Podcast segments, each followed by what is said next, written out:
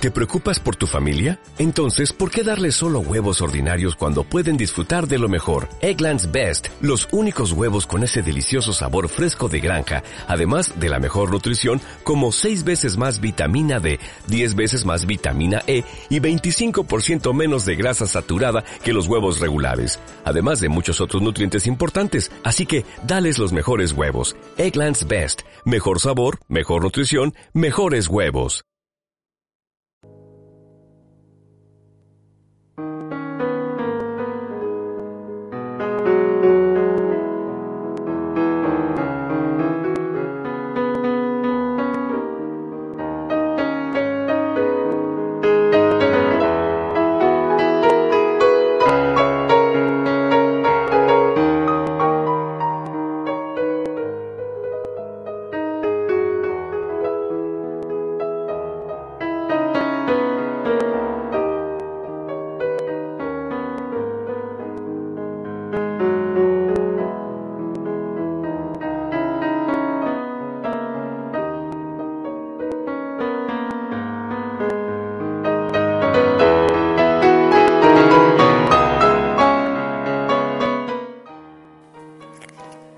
Bienvenidos y bienvenidas una vez más al podcast Nobody's Perfect.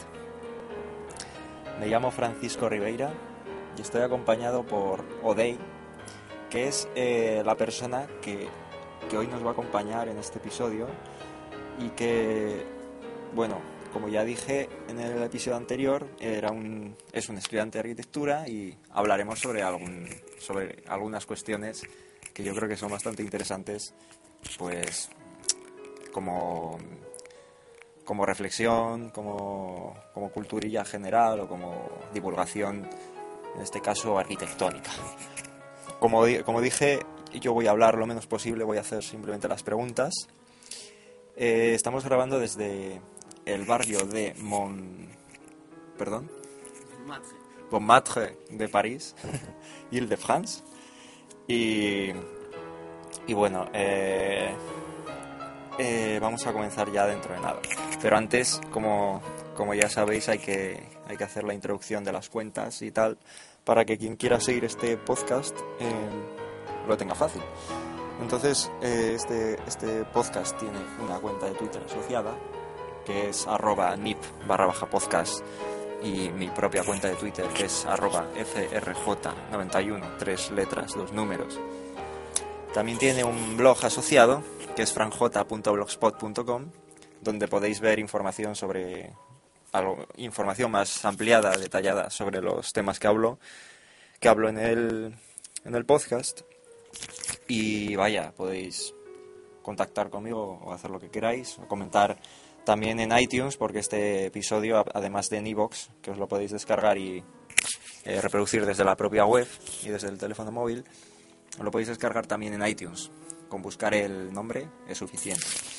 Entonces, bueno, eh, en este episodio de hoy, ya repito, como, como, me, como dije en el anterior, vamos a tratar sobre arquitectura.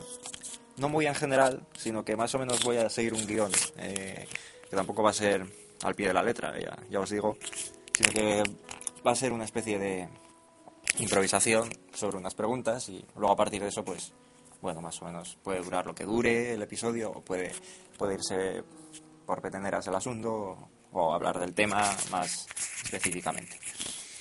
Bueno, eh, eh, saluda al público. Sí, hola, un saludo. Eh, pues bien, eh, hemos encontrado un sitio tranquilo donde poder hablar, dentro del bullicio pari- parisino, y, y en fin, vamos a, vamos a dar por comenzada la, el episodio. Más o menos eh, espero hablar. Ahora se me oye menos, pero porque estoy dejando el micrófono más cerca del, del que voy a entrevistar.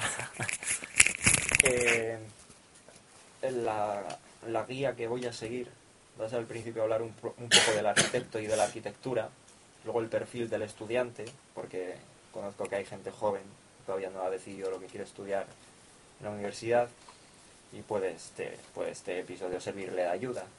Eh, luego algunas chapuzas arquitectónicas, que yo creo que va a ser interesante eh, escuchar la visión de, de Odey respecto a este tema. Y luego los materiales en arquitectura, que yo creo que es una cosa apasionante. Vaya, a mí me, a mí me encanta. Ya te digo, ya me lo has comentado dos veces, dos veces o tres. Y vamos, a mí me parece interesantísimo y además que está hoy más de actualidad que nunca, porque la escasez pues está, está al orden del día. Y luego una pregunta que va a ser complicada, que ya la veremos al final, que, que bueno, espero que me la puedas contestar o más o menos dar unos pequeños detalles. Y bueno, sobre todo te recomiendo que no estés nervioso, que aunque nos, nos vaya a escuchar bastante gente, eh, nunca he recibido cartas bomba ni, ni nada, sino incluso... sino incluso sí que me han felicitado, o sea que... Pero no recibes cartas bomba porque no das la dirección. Ya, eso también es verdad, eso también es verdad. O sea, al menos emails bomba no recibo. Bueno, pues no sé si va a ser interesante entrar por aquí, pero bueno, ya te puedes ir tú moviendo por como veas. Las labores del arquitecto y de la arquitectura. Eh, el problema de lo que yo estudio, que es filosofía, es la delimitación del objeto del estudio, que suele ser prácticamente el objeto del estudio de la filosofía es casi, casi el 70% la propia delimitación del objeto de estudio de la filosofía. Entonces, es un constante metalenguaje, pero en cambio definir esto, lo que es la, labor de la arquitectura, es algo más sencillo porque es más positivo, más material, o más se ve, se ve más eh, a simple vista. Entonces, bueno, ¿qué dirías tú que, es, que son las labores de la arquitectura y luego las de, las de un arquitecto? Sí, bueno, es una, es una materia también amplia pero yo diría que lo que más trabajo daría no es delimitar el objeto del estudio de la arquitectura, que es bastante evidente, sino delimitar el ego de los arquitectos, porque el hecho es que muchas veces no solo se pierde el objeto de estudio de, de, vista, sino también el utilitarismo de ese objeto, que es algo inherente a la arquitectura, porque está hecha para usarse. si no, no tendría motivación. Yo tenía un profesor de, de construcción que es una materia que se estudia no en toda la profundidad que se debería en la carrera. y luego es muy importante porque el criterio proyectual que siempre hay que tener en cuenta es el, es el estructural, es decir, si la estructura no soporta el diseño, no tendremos que cambiarlo todo, es, no, estamos ahí pillados, no se puede modificar. Y la mayoría de la gente pues no lo tiene muy en cuenta. Y él decía que realmente el único trabajo del arquitecto era saber congeniar el diseño con la estructura que más adecuada era para esa, para esa necesidad. Que eso simplifica muchísimo y aliena bastante el trabajo del arquitecto. Claro, claro. Claro, visto así de simple sí, pero en un edificio que consta de un diseño, de unas instalaciones y de una estructura, que es la, los tres bloques en los que se suele dividir el trabajo del arquitecto, es más, lo más habitual es que se lleve a cabo por tres arquitectos diferentes, ah. que luego ah, firmen en conjunto es lo, lo que más se está dando últimamente. se dedica a lo suyo? O sea, no hay uno que se dedique a toda... No, se dedican los tres un poco al diseño, me imagino, y lo que es la idea, el concepto que va a guiar ese proyecto. Sí. Luego la modelación final del proyecto suele llevarla a cabo muchas veces uno. Luego otro se encarga de lo que es la instalación del edificio, que es, es la instalación además es una demostración de la cantidad de requisitos que, tienen los edificios, porque eh, cada vez le pedimos más a un edificio. Hace años pues le pedíamos un techo ni siquiera le pedíamos un suelo que no estuviera húmedo. Hoy en día, desde luego, no queremos humedades de ningún tipo, queremos una impermeabilización perfecta, queremos calefacción, queremos agua corriente, queremos electricidad. Nos, hemos hecho unos sibaritas, que por un lado es normal también, por otro lado. Sí, bueno, si todas las solicitaciones se tienen en cuenta al principio, pues el proyecto no debería... si no da respuesta a estas, a estas necesidades, hoy en día, en el siglo XXI, pues no es un proyecto correcto. A lo mejor en otros siglos sí, pero hoy en día pues no se puede obviar la necesidad. esas tres. Por supuesto. Y la última parte sería la estructura, que lógicamente tiene que soportar el, paso del tiempo y funcionar y no, y no resquebrajarse ni, ni, dañar lo que se lo que se realice dentro del edificio. Entonces realmente el trabajo del arquitecto, muy simplificado, sería saber escoger la estructura más adecuada para cada necesidad. Porque realmente el arquitecto lo que tiene es una perspectiva general de todas las solicitaciones que puede tener un proyecto. Entonces realmente es un trabajo de administración, así simplificado. Evidentemente no se queda en eso, porque para poder hacer eso hay que entender de todo lo demás. Claro, eh, Vitruvio decía en su tratado Los diez libros de la arquitectura, que es un tratado muy interesante, eh, que es, por cierto, el primer tratado escrito sobre arquitectura. Ah, sí. Sí. Eh, Vitruvio eh, fue, bueno, vivió en Roma, entonces en Roma se consideraban artes mayores las artes que no se no manchaban las manos y artes menores todas las artes con las que había que mancharse las manos. Entonces esto fue así hasta que llegó Vitruvio. Y después de llegar Vitruvio, pues eh, él, él, fue, después de sus escritos, eh, pues enalteció bastante la arquitectura. Y él, él, dice que la arquitectura es el arte máximo, el arte supremo de, todos los de todas las artes que los romanos tenían clasificadas. Él la ponía en la, en la punta de la pirámide, porque decía que el arquitecto tenía que entender de todo. Ya. Un arquitecto tiene, que, tiene que entender de medicina, tiene que entender de música, tiene que entender de arte, tiene que entender de, de industria, tiene que entender de cómo se hace una salazón, tiene que entender todo lo necesario para poder diseñar todos los edificios en los que van a darse cabida a esas actividades. Ah. Porque si no, claro. a la hora de ejecutar el diseño, no va a saber cómo dimensionar una habitación o qué necesidades va a tener cada edificio y por lo tanto ese edificio no va a cumplir correctamente su función. Ya, ya. Que eso que decía Vitruvio ahora son los asesores famosos, ¿no? Evidentemente. Eh, también en aquella época seguramente no, no, no recaía todas las responsabilidades sobre una misma persona. Es decir, si tú tienes que construir un edificio, un hospital, por ejemplo, hoy en día, pues evidentemente no sé si se hará así, pero yo es lo que haría. Si tuviera que hacer un hospital, me dirigiría al hospital más cercano y hablaría con el jefe de cirugía sobre cómo se organizan los quirófanos, evidentemente. Porque al margen del diseño de la fachada o el diseño de la estructura o la compartimentación de protección contra incendios, que es obligatoria en el código técnico, pues evidentemente el hospital está hecho para los médicos y para los enfermos. Entonces, si tú les colocas un pasillo donde no, no tiene que ir o, o o un ascensor que en la puerta no se abre más de X centímetros y resulta que las camas no caben, pues evidentemente. Y luego nos encontramos a nivel... Hay que pensar en un montón de cosas. Efectivamente. Nos encontramos a nivel de ejecución con un montón de cagadas de este tipo en hospitales y bueno y en arquitectos de renombre, que bien les bien podrían haber contratado otro asesor más por el dinero que han cobrado. Ya, ya, ya. Sí, sí, sí. Y eso, entonces, bueno, las competencias del arquitecto realmente son, claro, para poder ejecutarlas hay que saber de todo, pero realmente es sencillamente dar, diseñar una estructura que sea capaz de albergar las solicitaciones de, del programa. Ya, ya, ya, claro. Eh, bueno, si más o menos ya me has contestado lo que tiene que hacer la arquitectura y el arquitecto. Así que más o, sea, va unido, vaya. Es una cosa bien, oye, muy interesante, la verdad. Mm, claro, luego veremos que dentro de esto ya se puede se pueden ir por los cerros de Úbeda y inventar cosas que no tienen nada que ver con las solicitaciones que has dicho tú, ¿no?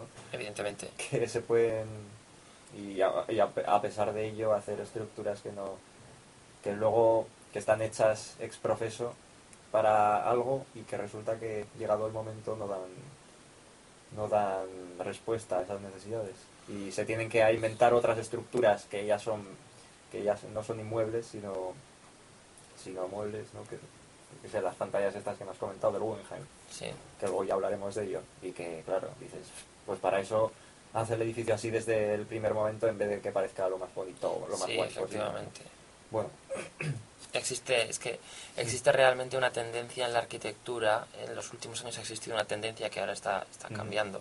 la arquitectura es una parcela que cambia constantemente, porque realmente, independientemente de lo que el arquitecto tenga en mente, también depende de lo que el momento social exija. O sea, tú no puedes diseñar un si se llevan el, el grandilocuencia, tú no vas a diseñar un edificio sobrio porque a no ser que encuentres algún promotor muy especial para su época, pues no te lo va a financiar. Por lo tanto, tiene depende mucho de, de, lo que lo que la sociedad entiende que tiene que hacer la arquitectura, claro. que está muy lejos del utilitarismo que debería tener. Y es un problema muchas veces muy grande. Claro, como, cómo conjugar esas dos partes, ¿no? Efectivamente. Que el edificio sirva para lo que tenga que servir y que además obedezca a lo que quiere el que, el, sí, el, que pone el dinero. Efectivamente. o el ayuntamiento, por ejemplo. El, problema que tenemos es que la arquitectura se ha usado durante estos últimos años mm. como herramienta política. Sí, también. Y al fin y al cabo como una especie de competición entre ciudades. Es decir, si la ciudad de al lado hacía un auditorio, pues yo también tenía que hacer un auditorio en esta ciudad y este auditorio tenía que costar más dinero. Y este auditorio tenía que ser más magnífico, más llamativo, o más grande, o más... Siempre más algo que, que, lo que realmente necesita un auditorio. y esto muchas veces ha degenerado en un montón de, edificios sin utilidad. Un montón de estructuras que realmente no tienen utilidad.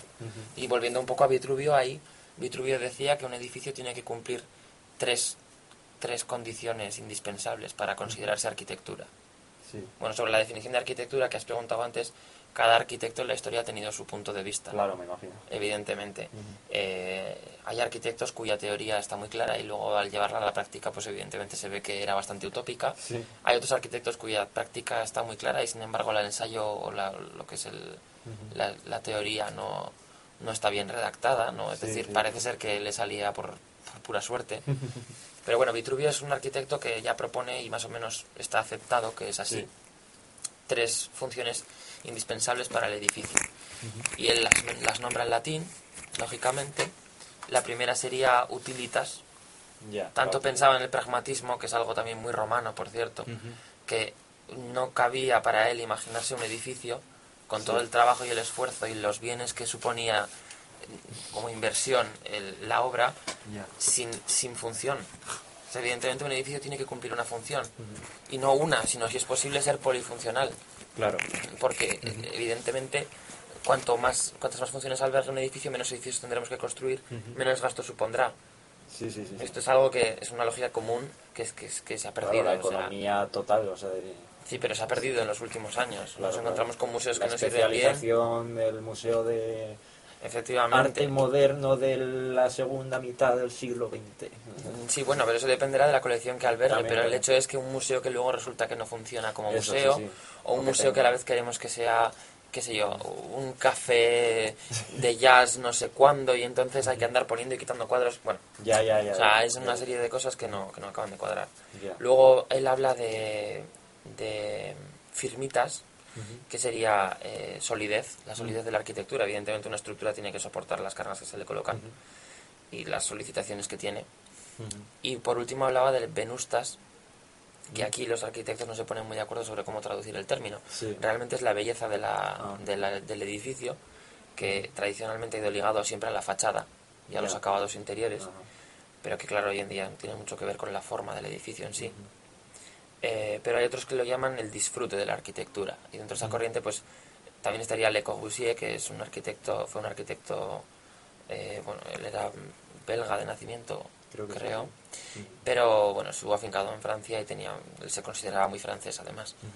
Y él, él hablaba de que la arquitectura era, era una máquina para vivir y él hablaba de la belleza de la arquitectura en unos términos no de belleza estética, sino del disfrute, la belleza del disfrute, es decir, el, ah. que el hecho de, del edificio esté diseñado para disfrutarlo, además de cumplir sus funciones. ¿Disfrutarlo en el sentido de contemplarlo o de utilizarlo? Por ejemplo, él, él habla siempre de lo que él llama promenada arquitectural, que es el paseo arquitectónico, ah, paseo. que él dice es importantísimo trabajar la perspectiva cuando se diseña. Es decir, eh, él, por ejemplo, en sus edificios siempre coloca escaleras y rampas. Las escaleras serían la representación del pragmatismo, porque nos sirve para subir del punto A al punto B lo más vertical y, en el menor espacio posible, porque además siempre colocaba escaleras de caracol, lo que más colocaba en, en sus villas particulares. Y luego las rampas, no obstante, le permiten hacer un juego de perspectivas que sirve para contemplar el edificio. Esa rampa no la vamos a, no la vamos a subir a no ser que tengamos mucho tiempo. Claro, claro. Para disfrutar del paseo que, ah. genera dentro del edificio. Entonces también eh, hay, hay, arquitectos que proponen, o sea, que creen que Vitruvio se refería a eso cuando decía eh, la, la, función o, el, el, tercer axioma de la arquitectura que era el venustas para él. Porque los griegos ya cuando diseñaban el Partenón, por ejemplo, en Atenas, estaban teniendo en cuenta eh, con qué alineaciones del paisaje estaba la fachada orientada. Por ejemplo, en el Partenón la fachada principal y la puerta principal estaban en puntos antagónicos del edificio, lo cual te obligaba, mientras entrabas en la Acrópolis, a contemplar la fachada principal, pero a dar la vuelta a todo el edificio, ya fuera por el interior o por el exterior del peristilo, para llegar hasta la entrada principal. Entonces, claro, hay algunos que sostienen que eso ya es también una manipulación del Venustas que propone Vitruvio. Ya, ya, ya, ya. Y bueno... No, pues oye, muy interesante. Sí, sí. No, y hay que ver también la segunda, el, segundo axioma que has dicho, la fortaleza, ¿no? La, firmitas, sí. La firmeza, la firmitas. Eh, que hay que ver también que los edificios les han durado.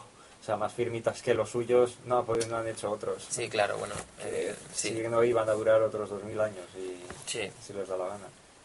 Pues bueno, eh, pues ya pasando al otro punto, tengo aquí el perfil del estudiante o futuro arquitecto.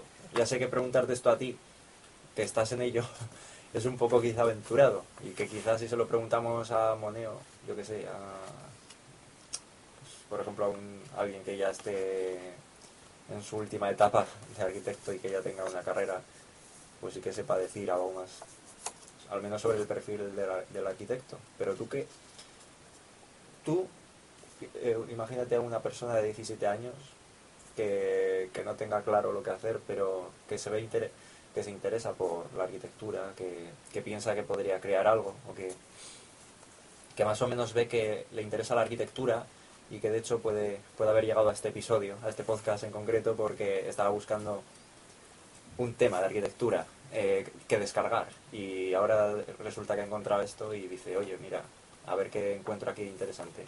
¿Tú qué crees que merece la pena de la carrera? Ya sé que es súper jodida. ¿Y qué crees, cuál crees que es el, típico, el tipo o perfil del estudiante que pueda...? Bueno, pues evidentemente tiene que ser un estudiante con capacidad para estudiar, es decir, es, es, es un perfil, o sea, hay que, hay que tener un, hábito de estudio muy grande porque eh, la carrera, bueno, todo el mundo creo que ya es consciente y sobre todo sí que se piensa, ¿no? Que, desde, que la universidad ya es un mundo en el que eres autónomo y autodidacta y que evidentemente si tú no te marcas unos mínimos, pues no te los van a marcar, como en el instituto. Pero al margen de eso también hay que tener en cuenta que en la arquitectura no te van a llevar de la mano hasta la materia que es algo que debería hacerse mejor, pero tristemente pues no se hace. Los profesores que, que, enseñan arquitectura, pues muchas veces también tienen su propio estudio y se dedican profesionalmente a la arquitectura. Entonces, puede que en según qué universidad sea vocacional la enseñanza, o puede que en otras sea lucrativa para ganar un plus de dinero con respecto a lo que es su estudio, que también tiene un trabajo más eventual, sobre todo últimamente, y con la crisis que corre, pues evidentemente no hay muchos encargos, no se construye nada y menos en particulares. Y claro, ¿esto qué quiere decir? Que los profesores pues no están muy, tanto por un caso como por el otro tampoco se preocupan demasiado, mm. Pues unos porque creerán que ya están haciendo la buena acción del siglo y otros porque dirán, bueno, esto me sirve a mí para ganar 800 euros más al mes y, y ya me vale. Entonces, hay pocos profesores que, que realmente estén ahí porque quieren. Eso es cierto, hay menos que en otras carreras. Pero bueno, eh, al margen de eso, pues hay que tener un autodidactismo muy grande, evidentemente. Hay que tener muchas ganas de conocer. Y es una carrera que te obliga a replantearte constantemente las ideas preconcebidas que tendrías sobre cualquier cosa. No solo las previas a la carrera, sino las que has adquirido en primero, en segundo, las que has adquirido en, en, en, segundo, en tercero, y así sucesivamente. Realmente es un trabajo en el que siempre estás en crisis, porque eh, además de que los plazos suelen ser muy ajustados, es decir, nunca tienes el tiempo suficiente para reflexionar. La arquitectura, la buena arquitectura siempre surge de un problema. Y un problema que hay que darle solución. Por lo tanto, tiene que ser alguien que trabaje bajo presión a gusto. Y que le guste modificar y que no tenga, no tenga un arraigo con, con una idea concreta, porque eh, hay se puede partir evidentemente de unas premisas, que cada arquitecto pues tiene las suyas, algunos las tienen mucho más marcadas que otros, pero lo que no podemos dejar es que nos condicionen el proyecto. El proyecto. Yo, por ejemplo, tengo este año un profesor de proyectos que dice, con todo el criterio del mundo, que, que, no porque hayamos visto unas casas de madera en Suiza en un viaje que hemos hecho, vamos a tener que hacer el siguiente proyecto que nos pidan unas casas, unas casas de madera. Que tendremos que hacer lo que el proyecto nos pida.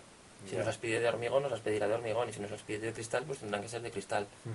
Porque es evidentemente a cada, a cada proyecto hay que darle una solución concreta. Si no, no tendríamos trabajo. Y luego, por último, pues yo diría que tiene que ser alguien que tiene que fijarse mucho en su entorno.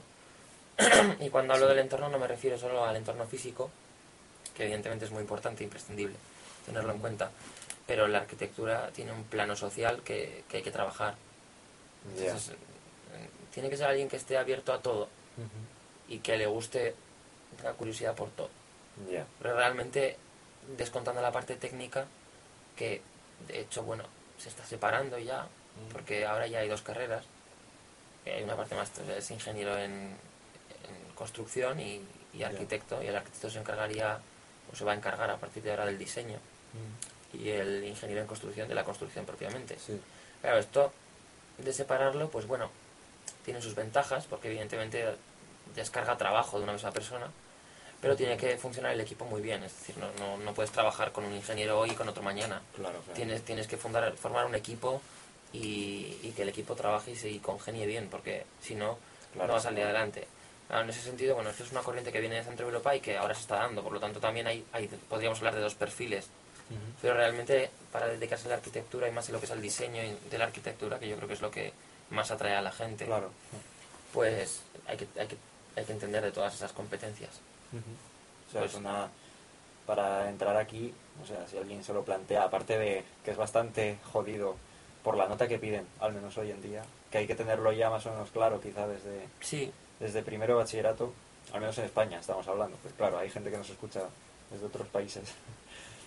y, o aparte de tenerlo más o menos claro desde primero ya, más o menos, eh, sí que es algo que, que te va a exigir no solo saber muchas matemáticas, o, sino también historia, porque claro, eh, o estar al tanto de, los movimientos sociales, que eso también es importante por, por lo que, bueno, Bien, Sí, bueno, luego además, eh, eh, para realmente hay otra pega más, más grande que esa, y es que se ha condensado tanto la carrera que se hace lo que se ha ido rebajando la exigencia del programa desde, desde, varios planes de estudios hacia aquí, pero se ha ido rebajando no en proporción de, de la rebaja de, de, horas o de créditos que se le ha hecho a la carrera, lo cual supone que hace 30 años se estudiaban 10 años de arquitectura y se tenía una exigencia X.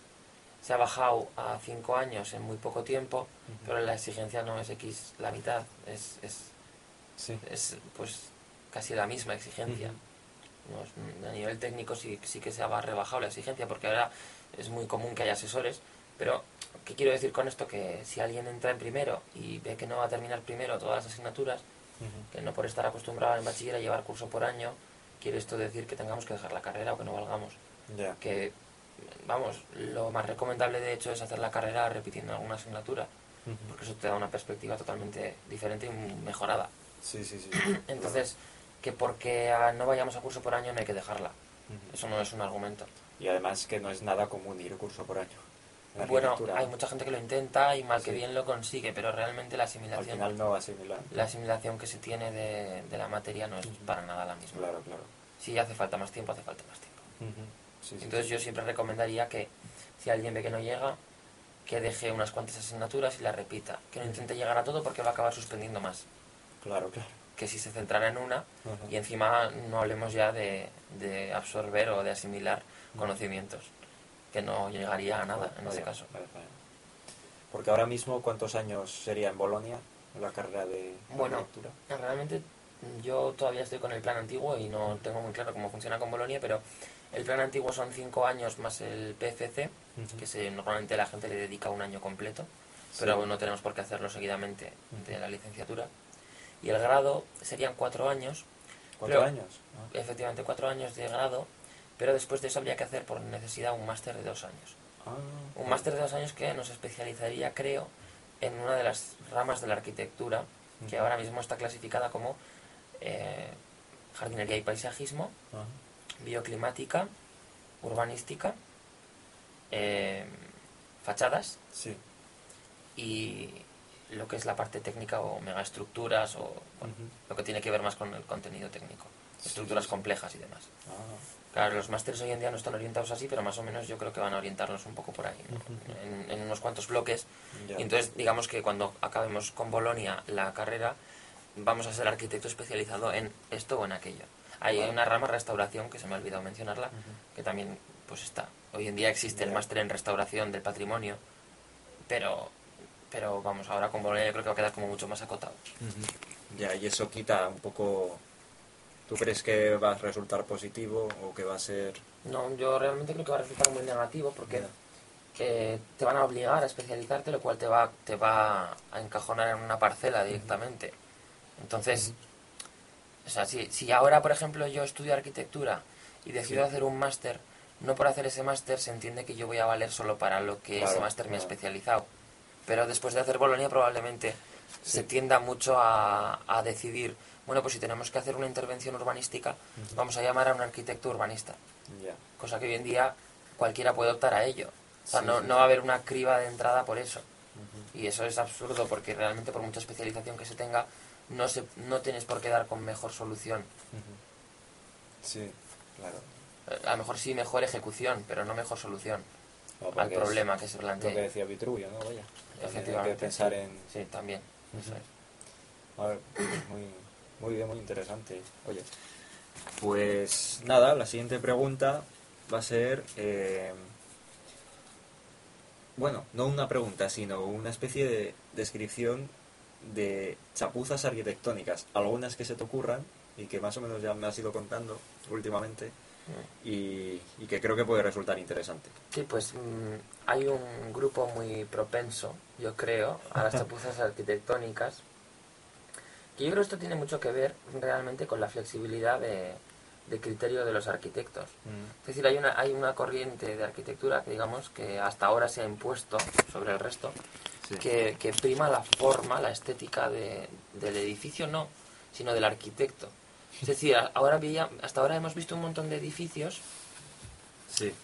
Eh, que enseguida los, los, veíamos y enseguida sabíamos identificar de quién eran obra. Claro, Esto es que es, por necesidad es un error. Porque a no ser que nos hayan dado las mismas condiciones, el mismo programa y el mismo terreno, Cosa imposible. no podemos dar dos soluciones iguales. Claro, Es absurdo. Podemos dar una solución tipológica. Esto tiene un ensayo muy interesante, un typology, para quien le interese. Es un poco complejo, pero sí. Y podemos dar una solución tipológica, eso sí. Podemos dar una solución de decir cómo, cómo entendemos que tiene que ser una pinacoteca. O cómo entendemos que tiene que ser una gliptoteca. Pero de ahí a dar la misma solución estética, el mismo atractivo exterior, al edificio. Es absurdo sentar esa premisa.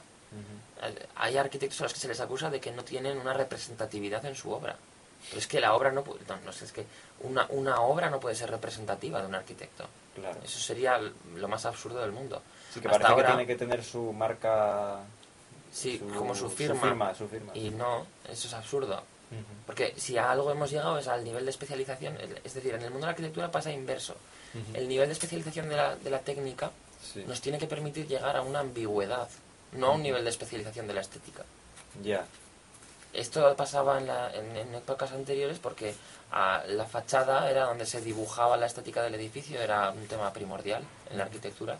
Incluso se tendría a sacrificar ciertas cosas del edificio, ciertas utilidades o ciertos pragmatismos por la fachada y, la, el diseño de la misma. Pues la ubicación de las ventanas, por ejemplo. Nos encontramos con cuartos ciegos con alcobas, cosas que hoy en día no tienen sentido. Entonces, eh, lo que no, esto, se, esto se daba porque era importante que hubiera una representatividad de los edificios, porque la arquitectura siempre ha sido una, una herramienta de, de, pancarta, de, propaganda. si esto, esto es así desde tiempos inmemoriales, ya desde, desde, desde Atenas mismamente, desde, desde la Grecia clásica o desde, desde el imperio egipcio, lo más importante de la arquitectura es cómo se ve desde fuera. Eso yo creo que estamos en un siglo en el que tiene que cambiar radicalmente. Es más, bueno, está cambiando. Pero es que habíamos llegado a unos máximos increíbles en los últimos años. Lo que estábamos haciendo era aplicar la técnica contra viento y marea para solucionar cosas que eran problemas que habíamos generado nosotros.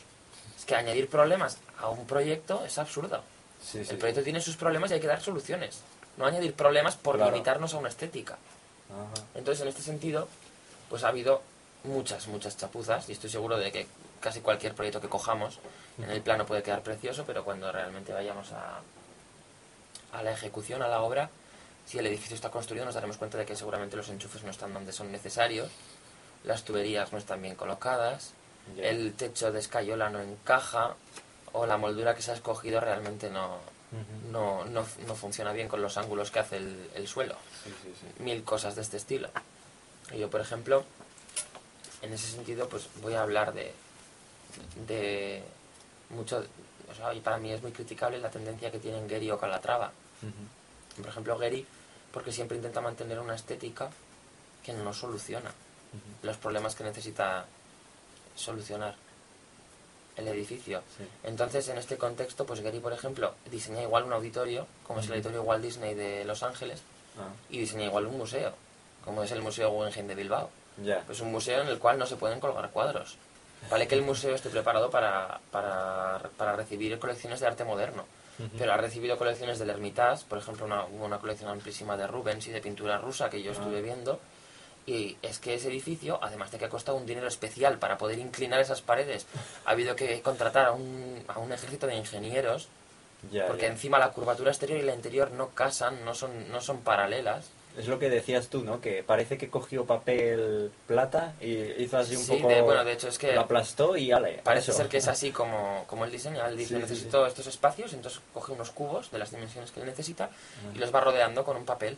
Ah. De ahí extrae una maqueta una forma que luego maqueta él concretamente y hace una maqueta muy precisa. Y luego utiliza un escáner de alta definición que escanea esta maqueta y le, esta maqueta, este escáner lo que hace con, la, con las fotos de la maqueta es convertirlo en planos. Y entonces luego lo que hace Gary es mandar a un estudio de ingeniería esos planos y les dice, ala, esto es lo que quiero hacer, solucionádmelo como podáis. Entonces, claro, nos encontramos con que la ventilación hay que meterla por cualquier lado la estructura hay que solucionarla con cosas complejas y muy caras porque, claro, si no se cae. Y encima, para colmo de males, resulta que luego o no funciona la acústica del auditorio o hay que poner paneles de madera artificiales, o sea, artificiales quiere decir que no son propios o inherentes al edificio para poder colgar cuadros. Y encima la ventilación pues no funciona, la iluminación otro tanto, las cristaleras que ha puesto, además de que el vidrio hay que hacer la medida y es más caro, hay que limpiarlas con un andamio que cuesta no sé cuántos el alquiler del día y así sucesivamente, y suma y sigue y suma y sigue. Entonces, bueno, ¿la estética del Guggenheim cumple su función? Pues sí, porque realmente el edificio del Guggenheim no se construyó pensando en que fuera un museo, se construyó pensando en que fuera el reclamo o la piedra angular sobre la que iba a cambiar la ciudad de Bilbao, sobre la que iban a desarrollar su, su reorganización urbanística. Entonces, claro, desde ese punto de vista sí es, sí es eh, objetivamente sí es razonable gastarse el dinero que se gastaron. Y bueno, no sé si es razonable porque creo que se podría haber hecho algo igual de impactante, igual de espectacular, con el mismo reclamo y que a la vez funcionara como museo. Y es que si Gary no es capaz de hacerlo, pues realmente no está cumpliendo con su función como arquitecto. Sí, sí, sí. Esto es, me parece a mí que es muy claro. ¿Tú crees que eso va a comenzar a cambiar? Que ya los arquitectos... Bueno, eso está cambiando realmente, pero, sí. pero sí que es cierto que hay otros muchos ejemplos que, que no. Por ejemplo, Calatrava diseña como si siempre viviera en Valencia. Y, y lo que no podemos diseñar es un aeropuerto en Bilbao, por ejemplo, que creo que es de todos conocido, el diseño. Es un diseño muy atractivo, es cierto, además de que es un alarde estructural realmente innecesario, porque, bueno, o sea, no es necesaria esa Muchísimos aeropuertos no sé si es para impresionar a la gente que viene de fuera, de buenas a primeras. Sí, porque tienen que cumplir la representatividad. Claro, claro. Pero es que, vale, que cumpla la representatividad y que nos queramos gastar porque tenemos un dinero extra, un superávit o lo que sea, en ese aeropuerto, pues bueno, pues tiene su justificación y sobre todo dentro del plan de renovación de Bilbao, ¿no? Pero que se nos olvide acristalar una zona, un atrio, donde la gente está esperando, cuando tenemos, tenemos cerca de cero grados varios meses al año. Y un tiempo muy inestable una pluviometría que no tiene nada que ver con la de Valencia, pues eso es una cagada. Si ya no es una chapuza, eso es una cagada monumental. Y que encima luego tenga que litigar el ayuntamiento de Bilbao para ponerle la cristalera, pues es absurdo. Cierto es que la culpa es del ayuntamiento, porque fue el que aprobó el, proyecto. Y estaban los planos sin cristalera. Así que bueno, tampoco cabe culpar a Calatrava. Pero que Calatrava proponga eso y encima vaya de un arquitecto, no sé, importante o representativo, por tanto, podemos decir de su, su pasarela de Subisuri que tienen en el, para cruzar la ría del Nervión. Es una pasarela que, que, sí que es una estructura súper super impactante, yo no digo que no, pero porque tenemos que poner cristal en el suelo. Pon, otro material, es que resbala. Y no hay barandillas. Sí. Es que las, las, las mujercicas mayores que quieren cruzar la pasarela te piden ayuda cuando estás allá. que vayas del brazo con ellas porque no se atreven a cruzar. Joder. Y ahora el Ayuntamiento de Bilbao está esperando a que se vayan rompiendo esos, los cristales del suelo ah. y los está poniendo antideslizantes, pero es que le está costando 10 o 15 veces más caro que poner un cristal normal. Ya, ya. Entonces, bueno, yo creo que a esa pasarela no le pasaría nada aparte porque el cristal es translúcido y no se ve el río de abajo, y el río no tiene nada que ver porque está muy sucio, no creo que le importara nada poner una cerámica, una baldosa rugosa blanca a esa pasarela. No le afectaría nada al diseño, es más, la gente ni se da cuenta de que está pisando sobre cristal. Y entonces, bueno... y más si es translúcido. efectivamente, son una serie de cosas que, que es que es, absurdo, ¿no? Dedicarse a eso. En fin, hay que ver, ¿eh?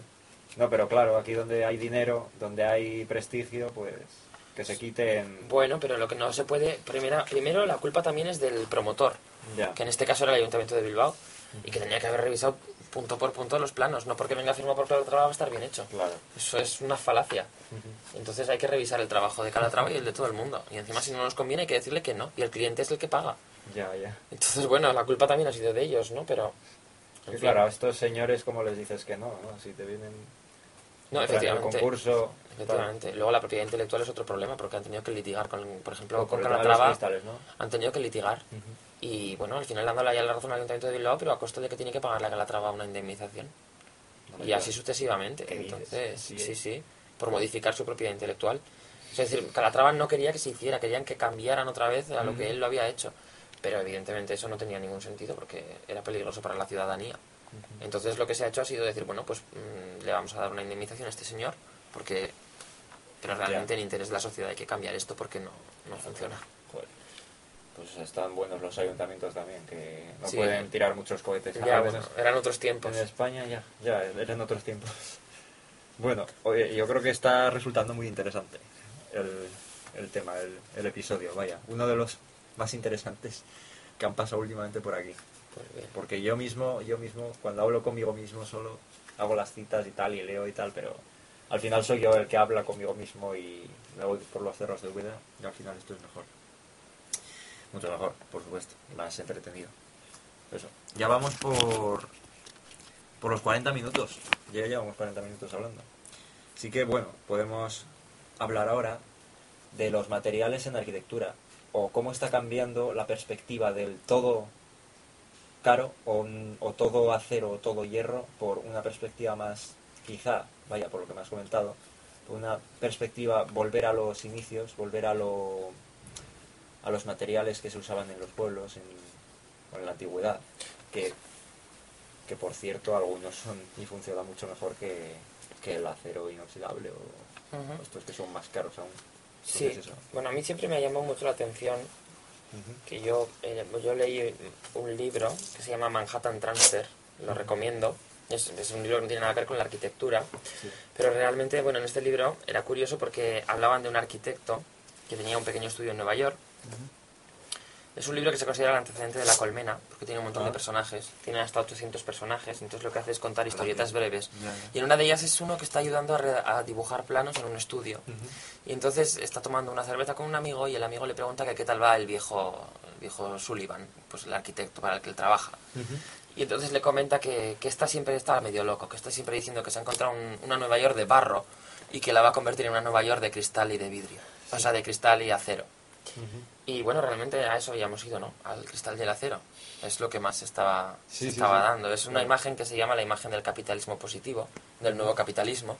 capitalismo que no tiene que ver con esa aglomeración industrial y esa contaminación, o pretende no tener nada que ver, aunque en realidad sigue teniéndolo todo que ver y, y, que es la imagen que ha elegido.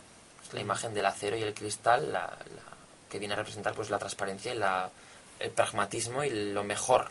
El, el, top ten, por así decirlo. Es decir, vamos a usar el acero, que es el mejor material, el más caro, pero el más resistente. Lo usamos porque es resistente y porque es lo mejor, es lo más eficaz.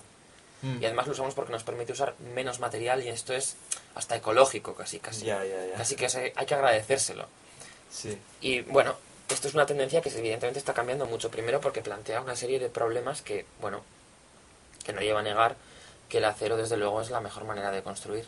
Pero también es la más cara, tiene una carga de CO2. La carga de CO2 es, es un coeficiente que se calcula dependiendo de, la cantidad de CO2 que supondría o que expulsaría a la atmósfera cada kilo que producimos de ese material. Y me refiero a cada kilo que producimos en el caso del acero, desde extraer el mineral mezclarlo, fundirlo, alearlo, eh, meterlo en los moldes, todo lo que supondría ese molde también a su vez, ah.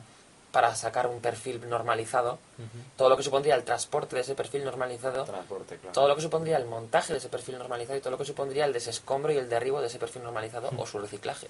Claro. O sea, todo eso está incluido en el, todo eso está calculado en el volumen de CO2. De hecho, se está planteando en algunos sitios, o se estaba planteando antes de esta situación que tenemos ahora, pues regular el CO2 en base a, a las solicitaciones del proyecto. Porque claro, si vamos a poner un material como un titanio en una unifamiliar, que es puro capricho, pues es absurdo. Es que a mí me parece que eso hay que regularlo también. La gente dirá que atenta contra las libertades personales. Si yo quiero poner titanio y puedo pagarlo, ya, bueno, pero es que te estás cargando la tierra, literalmente.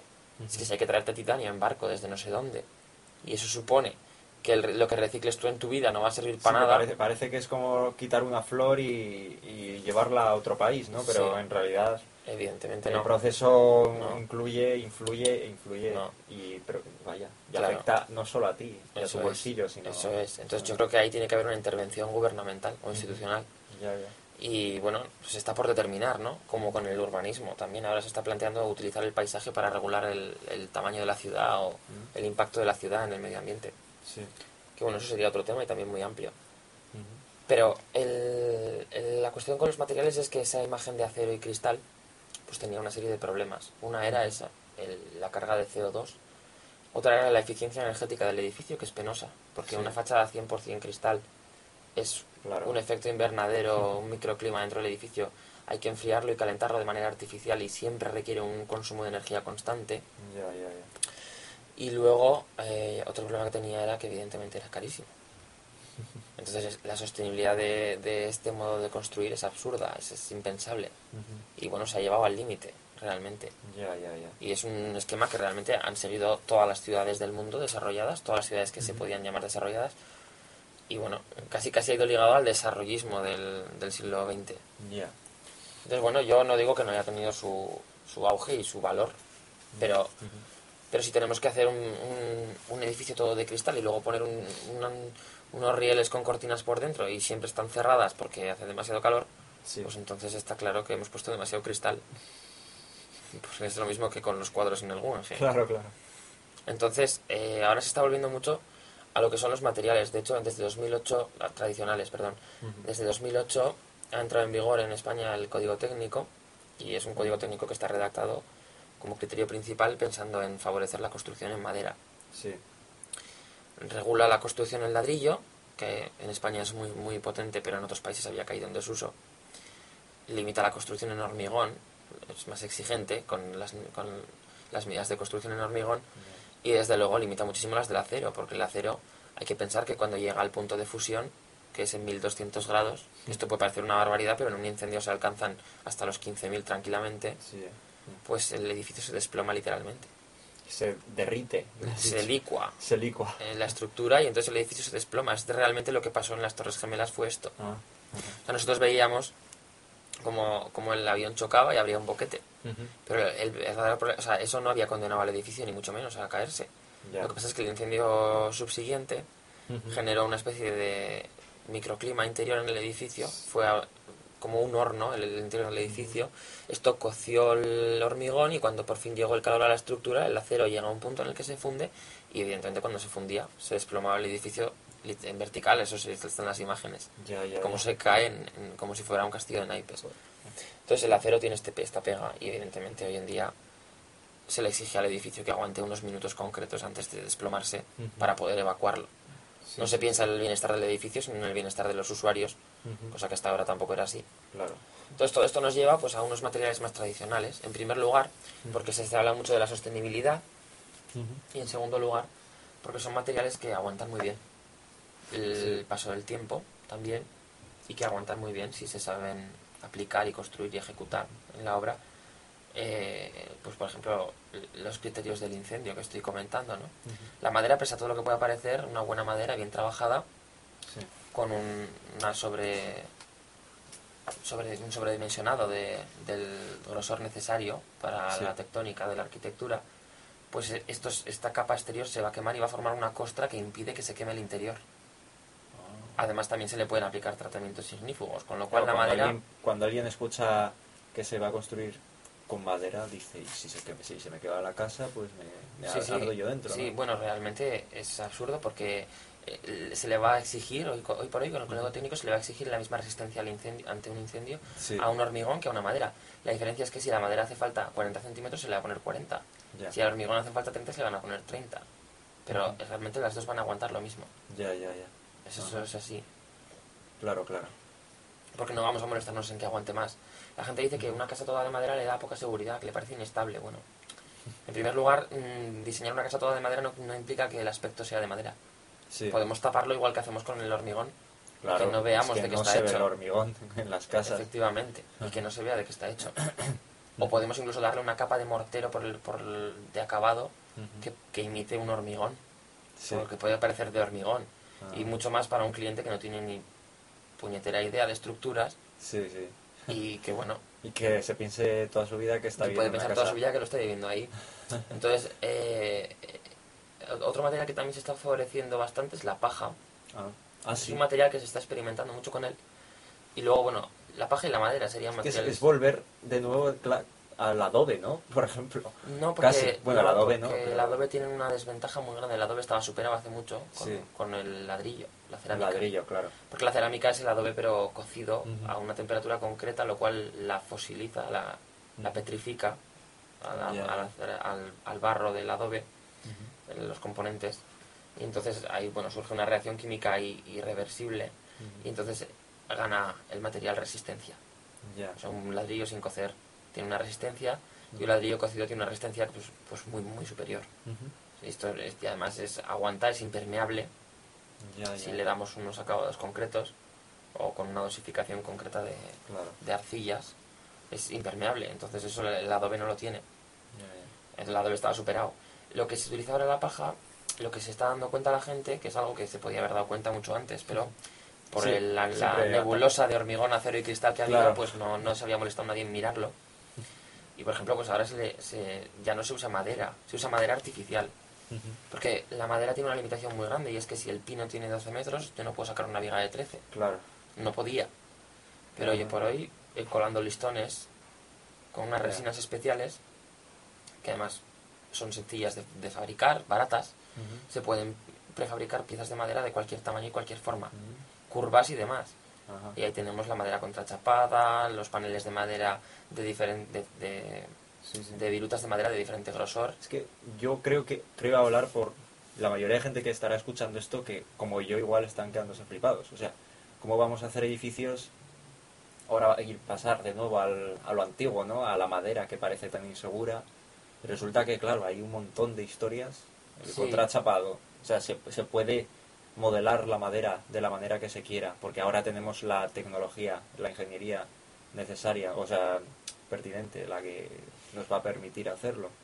Entonces, claro, pero es chocante, ¿no? Es como cambiar el, de nuevo, esta sociedad de los valores y tal que se pierden, de nuevo recuperar ese valor, no, la, no ya lo natural, porque obviamente todo esto es artificial, es una de las cosas que hablo yo en el, en el podcast, mucho de... ¿no? Sigue siendo artificial, aunque se piense que se ha vuelto a lo natural al árbol, ¿no? Pero yo creo que sí que es muy chocante. Y claro, meter esto en la cabeza de una persona que se va a comprar una casa, pues va a costar, porque va a costar. Y, y se va a sentir más segura, aunque, aunque sea, aunque sea, aunque sea por, por convención propia.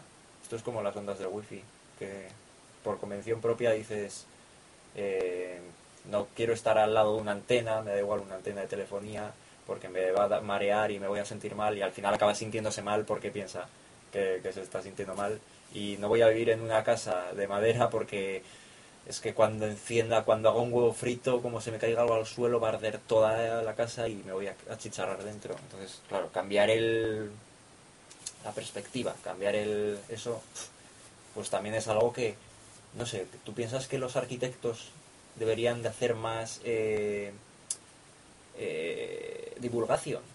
¿Tú crees que es necesario o, crees que es algo que no, es necesario, que no hace falta, que la gente ya lo... Bueno, es que es, algo que se, se extraña mucho, ¿no? O sea, se... Sí, yo creo no hay apenas información. Alguien que va a una tienda y se compra pitillos a pesar de que le queden mal porque se llevan los pitillos. Claro. mm, da igual lo que le divulgues, que hay pantalones rectos o anchos. Entonces, en ese sentido, eh, si la gente se atiene tanto a las modas, pues realmente va a tener difícil solución.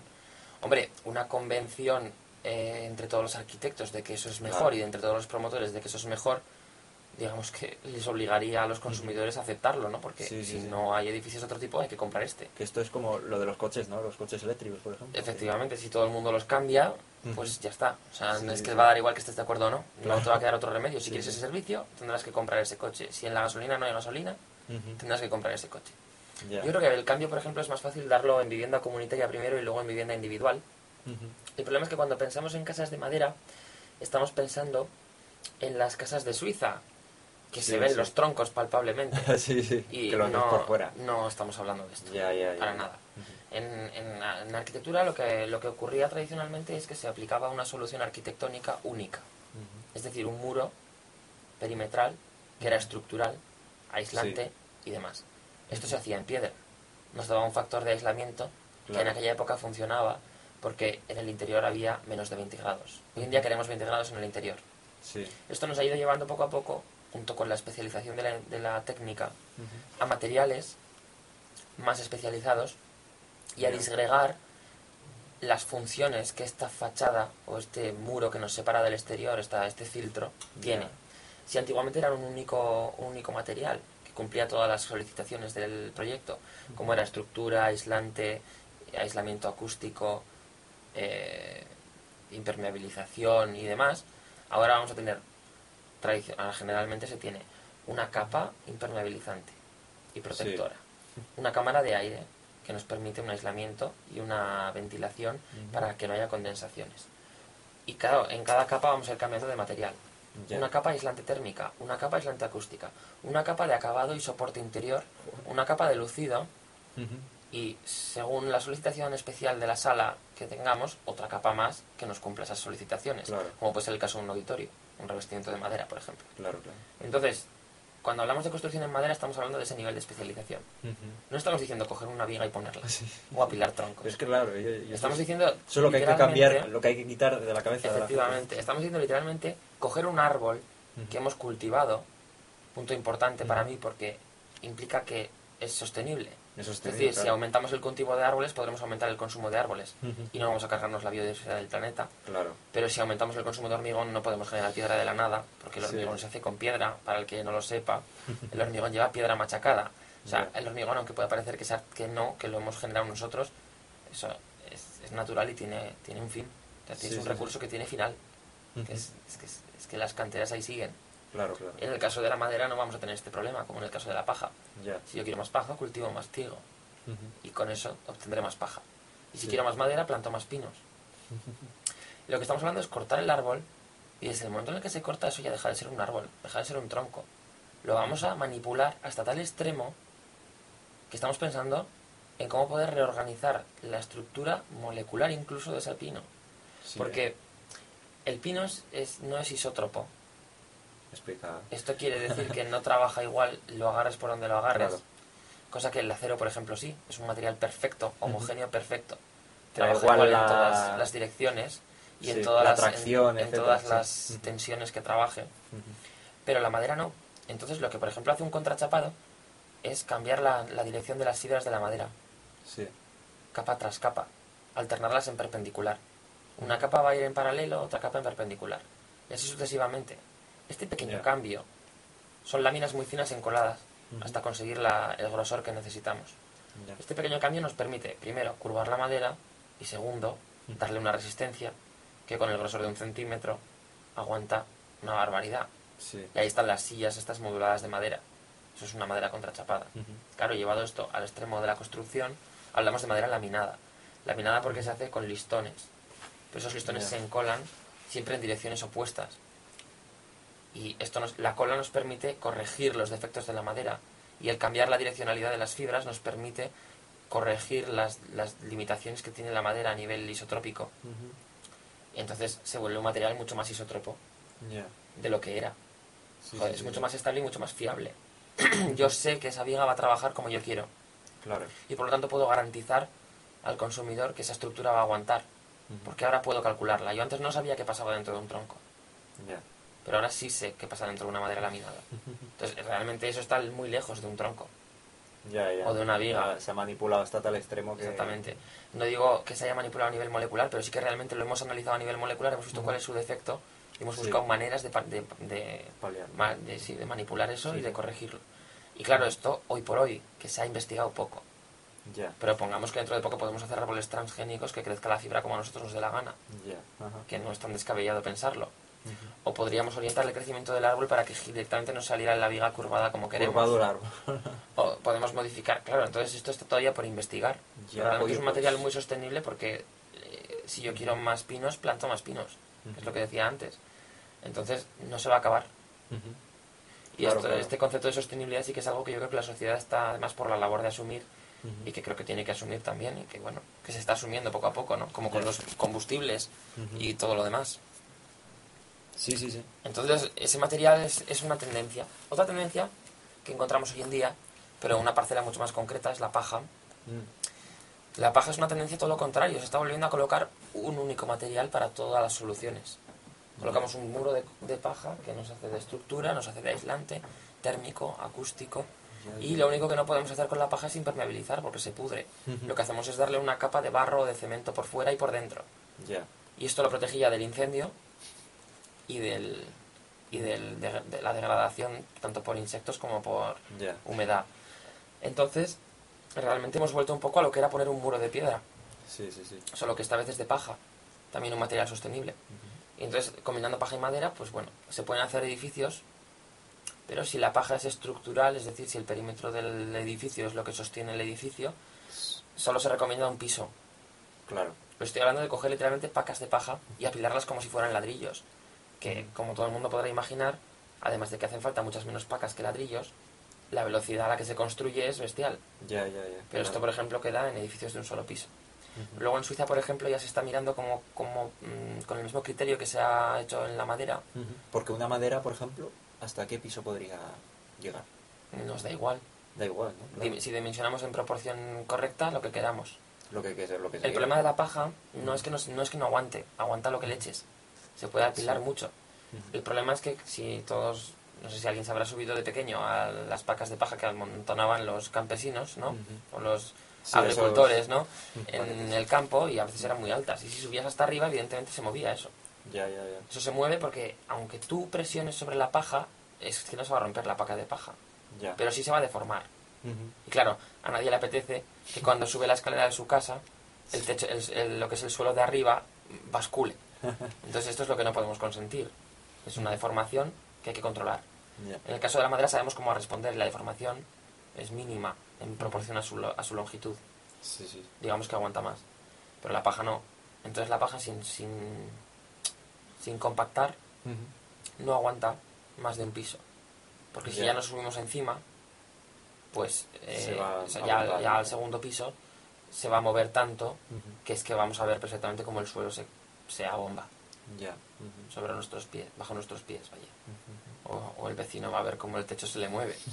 y claro, si, si el techo además cuelga una placa de escayola que no admite movimientos porque se va a resquebrajar, pues se resquebrajará. Entonces esto también tenemos que tenerlo en cuenta para que no haya que cambiar el falso techo de escayola. Y así sucesivamente. Entonces la paja, por ejemplo, es un material que ya también se está empezando a investigar y a transformar. Porque hasta ahora se había aplicado como material barato, casi para pobres, sobre todo en Estados Unidos se hacía mucho y en Europa pues desde el punto de vista bioclimático y sostenible. Eh, claro, eso abarata los precios. pues una barbaridad, una barbaridad. Yo de precios no puedo hablar porque todavía no he tenido que dimensionar ninguna obra, pero es una barbaridad porque esa paja podría ser gratis, ¿no? Depende de, que, qué agricultor se la, se la pidas, a lo mejor te la da. Igual te la da gratis. Sí, entonces, bueno, no hay ni tratamiento ni nada. Pero claro, ya si nos metemos que esa paja, si orientamos las fibras en capas sucesivas en direcciones contrarias, y la compactamos con una máquina y la encolamos con una resina y tal y tal, nos va a salir un panel que, por ejemplo, en Suiza se ha probado y es un panel maravilloso para la construcción porque hace lo mismo que el otro, pero en vez de tener 60 centímetros de anchura, el perímetro tiene 30. Sigue funcionando solo para un piso, pero si seguimos investigando nunca se sabe a dónde vamos a llegar. Claro, claro. Entonces parece que la paja y la madera pues están ahí, ¿no? Como sostenibles. Y luego el plástico también se está investigando mucho porque el plástico, a pesar de que es un material finito, un recurso finito, es, es reciclable. Ya. Entonces, el plástico para la construcción, en fachadas ligeras, por ejemplo, que no nos importe la transparencia de la fachada, pues es mil veces mejor que el cristal. Y el plástico, por ejemplo, cuando se reutiliza, ¿qué porcentaje queda del anterior? ¿O es totalmente...? Es que ese plástico podemos desensamblar esa fachada y llevárnosla y volverla a montar en otro sitio. Es un material muy ligero, muy fácil de montar y de desmontar, muy dúctil. Y desde que se, ha descubierto el termoplástico, es un, plástico que no dilata ah. con, la, con la diferencia de temperatura, no, no se dilata ni se contrae, pues es un material muy estable, muy estable. Sí que es cierto que tiene mayor, una mayor carga de CO2, seguramente porque la reacción química de generar este plástico y la industria que hay detrás pues es mucho más sucia que la de la madera. pero bueno, realmente es un material que puede compensar porque nos ofrece infinidad de posibilidades. Hay unos cuantos ejemplos para los que les interesen, como la Naked House de Shigeru Ban, que es un arquitecto japonés, muy interesante sobre cómo soluciona. Es una casa que es un invernadero gigante, entonces él hace todo toda la fachada con plástico. Es una solución interesante para aislar y tal. Le queda traslúcido como un invernadero gigante. otro, otro sería la escuela de danza de Londres, creo, de Herzog y de Meuron, que son unos arquitectos de Suiza, me parece, que ya está construido y que tiene un sistema de, de, de paneles de plástico de fachada, que además en este es el primer edificio que se han fundido perfiles normalizados con la misma sección que los de acero, pero de plástico. Esto permite lo que es el montaje, la fachada ligera va ensamblada sobre otra estructura secundaria. Esta estructura secundaria hasta ahora no era aislante. Mm. Tenía puentes térmicos. Pero al ser esta estructura de plástico, con perfiles de plástico, pues nos, nos ahorra esos puentes térmicos. Lo cual es todavía más perfecto el aislamiento de ese edificio. Claro. Y es el, es, el único antecedente que hay a este tema, me parece. Pero bueno, hay infinidad de, ejemplos que ya usan el plástico para la fachada, vamos, muchísimo. Pero infinidad de ejemplos. Ya, ya. Oye, pues tres materiales que, que a mí, vaya, no se me había ocurrido que pudiesen servir de esa manera para, para hacer edificios y que tienen mucho futuro, ¿no? Sí, sí, evidentemente el hormigón también tiene futuro porque para según qué cosas hace falta. Mm. Y evidentemente habrá edificios que se sigan haciendo con hormigón, con acero y con cristal. Pero bueno, a lo mejor hay que dejar de hacer esos edificios o a lo mejor si hay que hacerlo, pues sí hay que hacerlo así. Para otros que quizás no necesiten. Pero para hacer una casa unifamiliar, hacerla de hormigón es una barbaridad ecológica. Ya, ya, ya. Eso para empezar.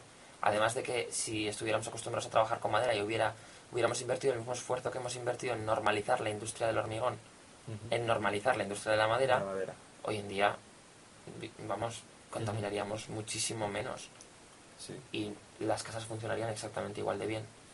Es más, la madera con el tiempo se petrifica y funciona mejor que el hormigón. O sea, que una viga de roble, si tú entras a vivir en un edificio antiguo y tienes un muro de piedra y una viga de roble, incluso aunque haya que tratarla con la carcoma, si te aseguran que esa viga después de tratarla va a aguantar, déjala porque está petrificada y es que tiene una resistencia que no te va a ofrecer una viga de hormigón. Y no se mueve nada. O sea, que, son casas para durar lo que tengan que durar. Bueno, a ver, los cascos históricos de las ciudades ahí siguen. Ahí siguen, claro, claro. hay 200 años o más. Sí, sí. Independientemente, bueno, si no nos gusta el aspecto rústico, pues lo tapamos. Claro.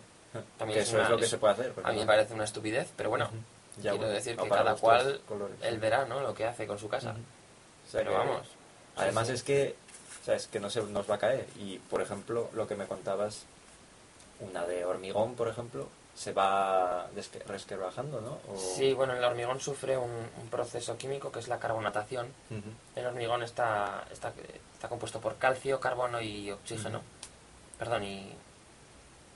Espera, calcio y carbono. Carbonato cálcico, que es lo que, que es lo que es un componente que tiene el hormigón, aparte de todos los aditivos que le damos al hormigón para que funcione mejor, para que no arda, para que el tal, para que no se descomponga, para que sea ignífugo, para que sea... Eh, estos son productos químicos que le añadimos en diferentes dosificaciones. Además, eso está ya muy perfeccionado también. Claro.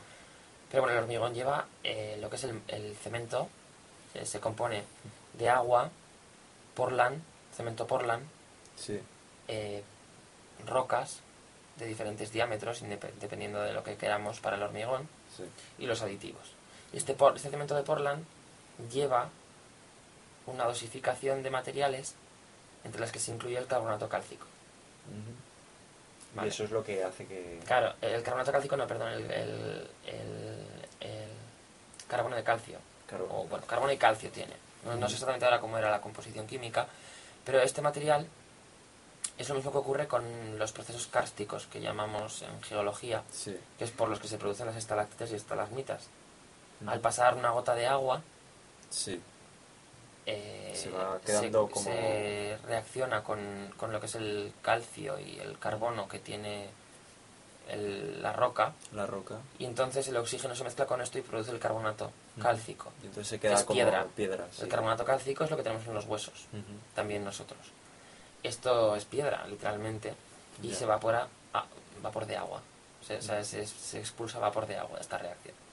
¿Qué pasa con esta reacción? Que dependiendo de las condiciones atmosféricas y de la temperatura, es reversible. Es decir, si yo vuelvo a darle vapor de agua, eh, perdón, eh, carbono, monóxido, monóxido de carbono, a, este, a este compuesto, entonces reacciona otra vez y se descompone de nuevo. Y me vuelve a dar agua líquida o vapor de agua otra vez. Y eh, eh, queda un polvo que no es resistente como la roca. No está ligado. Es un cemento al fin y al cabo. ¿Qué pasa? Que esto en los procesos cársticos no va a darse nunca porque están bajo tierra. Y la reacción es siempre continua. Porque las condiciones no, no varían casi nunca ahí. Pero sí que varían mucho en el entorno de un edificio con hormigón. Ya, ya, ya, ya. Entonces, y sobre todo desde que se expulsa eh, monóxido de carbono a la atmósfera en cantidades ingentes. O sea, que el hormigón que pensamos nosotros que es... No, bueno, es duradero, pero tiene su duración. O sea, es, duradero. ¿Cuánto dices que...? Es cierto que el hormigón no arde, pero bueno... ¿Cuánto dirías que podría durar? Pues bueno, los edificios se dimensionan ahora mismo para 50 años. Para 50 años. Lo cual quiere decir que dentro de 50 años ese hormigón se va a descomponer hasta el punto de que va, a llegar a la armadura que está dentro y esta armadura se va a oxidar y en ese momento ya ese edificio es gelatina. Sí. Esa estructura no vale. Ya. Y es que además casi siempre sale mejor derrumbarla y volverla a construir que quitar ese hormigón deteriorado y volver a hormigonar. Claro, claro. Que evidentemente es uno de los pilares del capitalismo, ¿no? El consumismo. Sí, sí. Es lo que pasa con cualquier... La obsolescencia programada. Efectivamente, es algo así. Sí. Porque realmente ese edificio está dimensionado para eso. Y no es que esté dimensionado, que esto no es una leyenda urbana, es que la propia normativa de España, del Código Técnico, está claramente estipulado en una tabla en función del, del entorno y la hostilidad de este entorno hacia el hormigón. Ya.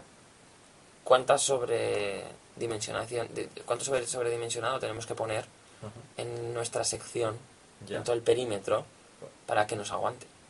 Entonces, este código técnico nos dice, si estás en un entorno marino, tienes que darle no sé cuántos centímetros más. Sí. Nos clasifica los entornos, no sé si en 5 o en 4 o 5 diferentes, y en función de eso nos exige una, un sobredimensionado diferente. De, pues, desde, yo qué sé, irá seguramente desde 2 o 3 centímetros hasta 7 u 8. Ya. Y todo este hormigón no lo estamos poniendo porque lo necesitemos para aguantar el peso. Lo estamos poniendo porque se va a descomponer demasiado rápido, si no. Entonces, independientemente de si lo hacemos con madera o con hormigón, hoy va a aguantar lo mismo el edificio porque no nos van a pedir más. Entonces no vamos a molestarnos en pagar para que salga mejor. El promotor no va a permitirlo. Entonces da igual. pero sí que, es, que es curioso ¿no? el hecho de que, claro, lo que ocurre muchas veces es que tú te compras una casa de hormigón y para empezar, para cuando te compres casa, a lo mejor no vives ni 50 años en ella. Claro. Luego la vendes y te compras otra y muchas veces de obra nueva hasta ahora, hasta ahora. Pero se están construyendo un montón de casas que están vacías, no sabemos cuánto tiempo van a estar vacías y que bueno, que ya veremos lo que pasa con ellas. Claro. Pero que a lo mejor hay que acabar tirando sin que se usen siquiera. Que es un desperdicio, claro. Efectivamente, que bueno, esto la culpa lo tienen, lo tienen las instituciones, ¿no? También. Por construir sin medida, que también eso es otro tema, pero evidentemente hemos planteado unas, unas, viviendas con una duración de 50 años y ahora no podemos venderlas. Son viviendas públicas no podemos venderlas. ¿Qué hacemos con ellas? Es que esas viviendas duran 50 años. Yo no estoy diciendo que dentro de 50 años se vayan a caer. Dentro de 50 años van a empezar a fallar. Primero se oxidará un poco, luego un poco más, luego un poco más. Y esto, bueno, realmente cualquiera que ha ido por la calle y ha visto edificios se da cuenta de que las armaduras de hierro, de acero, a veces se ven. Si esto se ve, quiere decir que se oxida. Y se oxida. Se oxida, pero bien oxidado. Sí, sí, sí. el, acero no está protegido contra la, contra la oxidación. Ese acero no es inoxidable. Claro. Claro, esto se arreglaría por un acero inoxidable, pero el acero inoxidable vale 10 veces más caro. entonces, pues como que no. Ya. Y entonces, bueno, pues en el momento en el que esa barra se oxide, se va a resquebrajar y va a quedarse abierto como una especie de lajas, de láminas finas, como papel, de, acero, y esto ya no tiene, evidentemente, ninguna resistencia. Claro. Y a partir de ahí el hormigón no aguanta. En el momento en el que le pidamos que trabaje a tracción, es decir, cuando, por ejemplo, en un balcón salga alguien, ese balcón se va a romper, y el problema es que el que vaya a salir se va a morir cayéndose, se va a matar pues cayéndose del balcón. Vaya, que la panacea que surgió a finales del siglo XIX, más o menos, de estas estructuras que podían aguantar con tanto tanto peso, con tan poca estructura, entre comillas, ¿no? con tanta facilidad de... Bueno, pero la panacea del siglo XIX fue el acero, el, hierro. Me refiero al acero y el hierro. Y el acero y el hierro funcionan estupendamente bien si no se dan incendios. Claro, claro. Por ejemplo. Pero nunca puedes asegurarlo. Entonces, claro, mucho cuidado que pongas. Ahora eso es lo interesante, vaya. Por eso se fue al hormigón, porque el hormigón resistía mejor el incendio. Fue una... Fue un avance, sí. Un avance en ese sentido. Y ellos creían que no pasaba nada. ¿Qué se está viendo, por ejemplo? Pues la armadura está protegida por el hormigón. La armadura necesita un ambiente básico, que esto para, no sé, para los que no sepan, el, el pH, no, vamos a hablar del pH neutro en los jabones. Sí, sí. El pH es ácido básico. Sí. El pH básico evita la oxidación de los metales y el pH ácido los corroe. Entonces el acero necesita un pH básico. El pH básico es de 14 puntos. El neutro es 7. Perdón, el neutro, sí, el neutro ya digo bien. Creo que sí que es. Es. Eh, no. Bueno, en nuestro no tendríamos hombre, creo que igual el, neutro es 0 y luego va menos o más. No, no, no, no el neutro es 7 y el 0 es el, el ácido, me el ácido. o algo así. ¿Y la piel, por ejemplo, la piel humana? Creo que necesita pH neutro. pH neutro, seguro. Pero admite. Pero la piel humana es pH, no es pH neutro. No, pero necesita pH neutro para no, desequilibrarse. Ajá, vale. pero eso tiene que ver con los electrolitos y una cuestión que. Que de, yo, tenía entendido que la, la piel humana o sea, no, tenía un pH neutro y que el hecho de que el pH fuese neutro que era, iba un poco... No, evidentemente la piel humana no tiene un pH neutro, también tiene que ver con la conductividad eléctrica, el pH. Entonces, bueno, sin más. el, es un tema mucho más complejo, pero la armadura necesita un pH básico. Cuanto más básico el pH, mejor. ¿Qué pasa? Que el hormigón no está a un pH muy básico, pero al principio. Conforme se va degradando, nos da otro pH. Y todo el mundo creía que esto funcionaba estupendamente bien, pero resulta que Manhattan es uno de los sitios donde más hormigón se ha usado y antes que en ningún sitio. Ha, ha, ocurrido que derruyendo según que edificios antiguos de hormigón, de más de 80 años, parece ser que la polaridad del hormigón, esto, está, es, esto ya es puramente especulativo por mi parte porque no he leído nada del tema, pero nos lo habló un profesor, eh, parece ser que la polaridad del hormigón se invierte y se ha visto que hay armaduras ah. que están oxidadas dentro del hormigón. esto es algo que no se creía que, que pasara. Entonces, Claro, eso no le entraba agua porque el hormigón está perfecto. Claro. Pero está oxidado. Dentro. Entonces, claro, si resulta que también se va a oxidar espontáneamente porque cambia la polaridad o no sé qué, no sé qué solución proponía un, químico al tema. Y pues es que, es que es un material que está condenado a morir. Pero además de que, de que tiene un impacto medioambiental claro que inmenso, hay que tener en cuenta. de que es un recurso finito de que hace falta agua para, para hacerlo, que, es un agua que luego se pierde porque se evapora. Entonces, bueno, eh, es, un material que tiene muchas pegas hoy por hoy. Pero hasta ahora funciona muy bien, yo no le quito sus méritos. Y seguirá usándose para muchas cosas, el hormigón armado, pero desde luego el volumen de consumo de hormigón armado descenderá seguro muchísimo. Ya, ya, Bien, oye, pues yo creo que este tema da, mucho juego y la verdad que a la gente está poco enterada de esto, porque yo ya te digo, no he escuchado sobre este tema hablar en, pocos sitios, vaya, o en ninguno, más que a ti. Y la verdad que yo lo veo como muy como algo interesante en lo que hay que comenzar a concienciar también a, la población, así como se hace con otros temas más relativos a los animales, a la alimentación y tal. Transgénicos, por ejemplo, que ah, los alimentos naturales que son los mejores. Y está claro que, que todo lo que desde, desde que se planta y desde que se cultiva, etcétera, etcétera, ya está ya pasa por ahí la mano del hombre, ¿no? Entonces, también quizá volver a en fin, hay que concienciar a la gente un poco y que sobre todo piense por ella misma y no se deje llevar por las preconcepciones, los prejuicios que tenga con respecto a tal material o viceversa. No sé. Entonces, la última parte de la, de la charla, porque ya llevamos pues una hora y una hora ya y pico, una hora y veinte. Y bueno, es eh, ¿cuál crees que sería el futuro de la arquitectura? Que la verdad que es una pregunta no capciosa, pero sí un poco jodida responderla.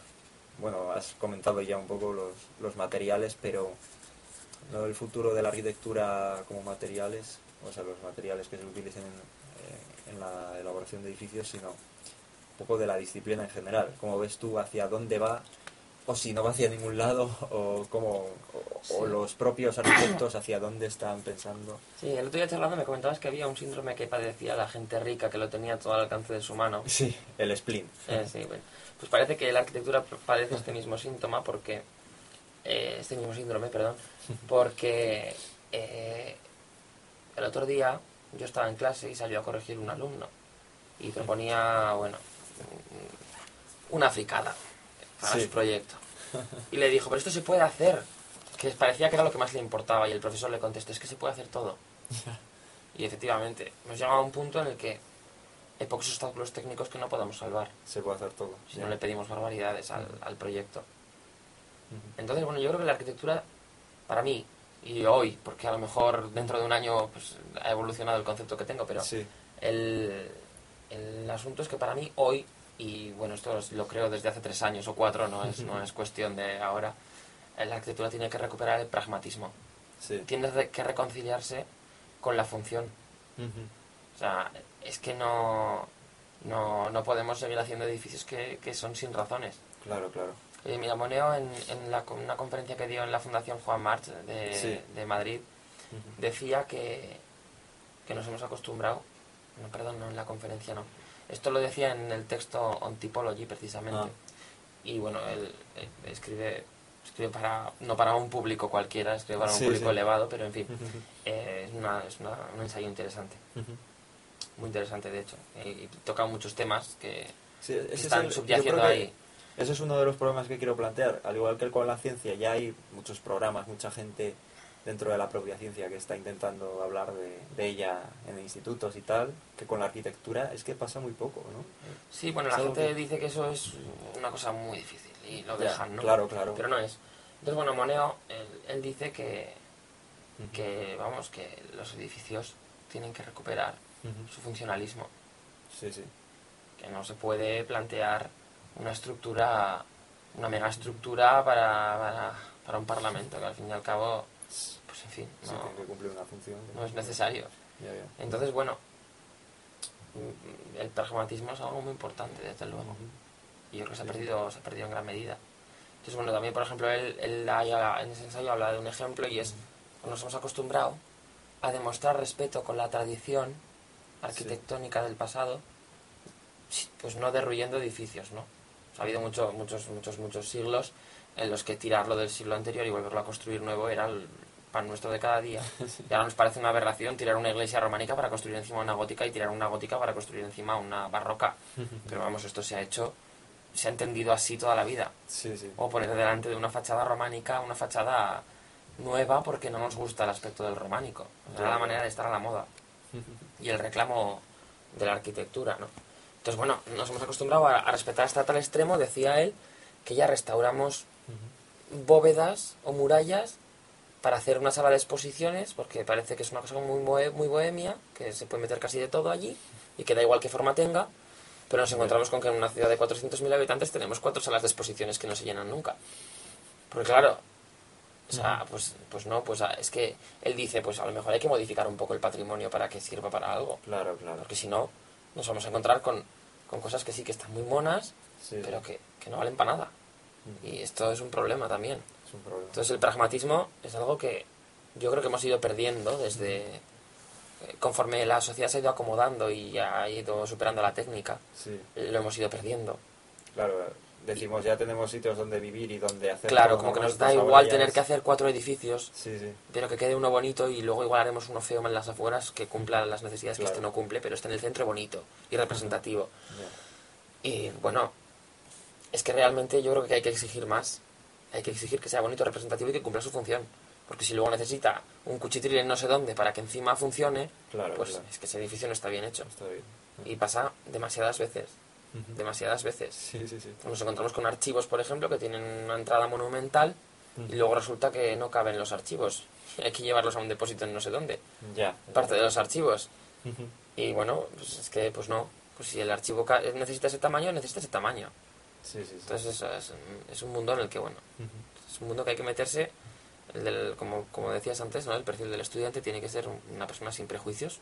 Ya cuantas menos ideas preconcebidas mejor y por lo menos que no le importe para nada cambiar sus ideas preconcebidas porque si no va, a chocar frontalmente, casi seguro. Que a lo mejor no, a lo mejor alguien entra y tiene la suerte de que su padre es promotor y tiene dinero, que también los hay. Y entonces, bueno, es un camino de rosas. Porque, qué sé yo, claro, ¿sabes? Esto queda en familia. y luego puede hacer lo que le dé la gana, pero, pero no, es la, no es el caso de la mayoría. Sí, sí, sí. Entonces, al margen de la complicación técnica que tiene, pues está eso también. Vale, oye, pues Oye, muchas gracias. Creo que ha quedado un episodio, vamos, fantástico y además largo, que es como, la verdad que un episodio de conversación, que está bastante bien. No sé qué tal te ha, parecido este... Bien, bien, es mi primera experiencia. Sí, sí, oye, pues mira, que, sean muchas más. ya ves, un podcast es como radio, pero, pero bueno, es, se puede descargar también. La radio ahora se está volviendo podcast, el podcast se está volviendo radio, es decir, en directo, podcast, podcast en directo. Sí, sí, vaya. a la botella no sabría dónde mirar. en fin, sí, la verdad que no. Pues nada, oye, em, creo que nos despedimos por hoy de, este, del público que nos esté escuchando.